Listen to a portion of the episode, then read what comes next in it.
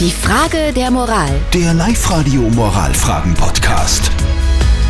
Da haben wir heute echt eine schwierige Geschichte für euch. Die Eva hat seit zehn Jahren keinen Kontakt mehr zu ihrem Vater, weil der sich bei der Scheidung, wenn man es so schön sagen darf, ein bisschen Arsch verhalten hat von seiner Mutter, äh, von ihrer Mutter. Und jetzt wird der Papa aber 50 und der Bruder von der Eva meint, das wäre doch jetzt schon der Zeitpunkt, wo man ihm mal eine zweite Chance geben könnte.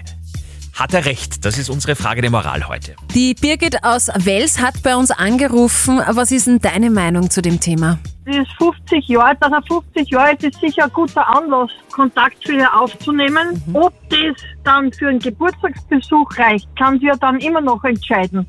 Das Aber ich denke, dass es zehn Jahre sind in Wirklichkeit nicht sehr lang im Vergleich zum Leben. Ich denke, sie sollte sich selber eine Chance geben. Das heißt Weil- einfach einmal abchecken, ob äh, da Einsicht da ist oder, oder Besserung da ist und dann entscheiden, wie es Ja, weitergeht. vor allem, vor allem das Vergeben. Vergeben hast du nicht vergessen.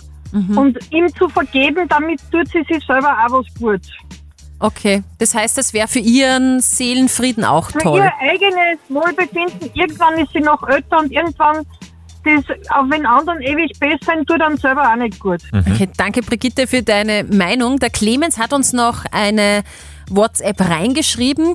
Er schreibt, so wie es klingt, hat der Vater keine Chance verdient. Wenn zehn Jahre ohne Kontakt geklappt haben, dann braucht's nach so langer Zeit auch keine Versöhnung mehr. Die Familie kann man sich eben nicht aussuchen. Okay, jetzt bin ich gespannt, was in diesem Fall unser Moralexperte Lukas Kehlin von der katholischen Privatuni in Linz zu sagen hat. Viele Familiengeschichten sind komplex und manche Beziehungen in der Familie abgründig, so dass guter Rat teuer ist. Wie sie sich auch verhalten, tun sie es so, dass es ihnen gut geht und gut tut.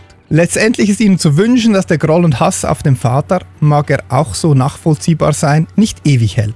Eine Versöhnung setzt Reue von Seiten des Vaters voraus und selbst dann kann es hilfreich sein, ihm auch nochmal klar und deutlich die Meinung zu sagen. Doch versöhnt, wenn möglich, lässt sich besser als mit Groll leben.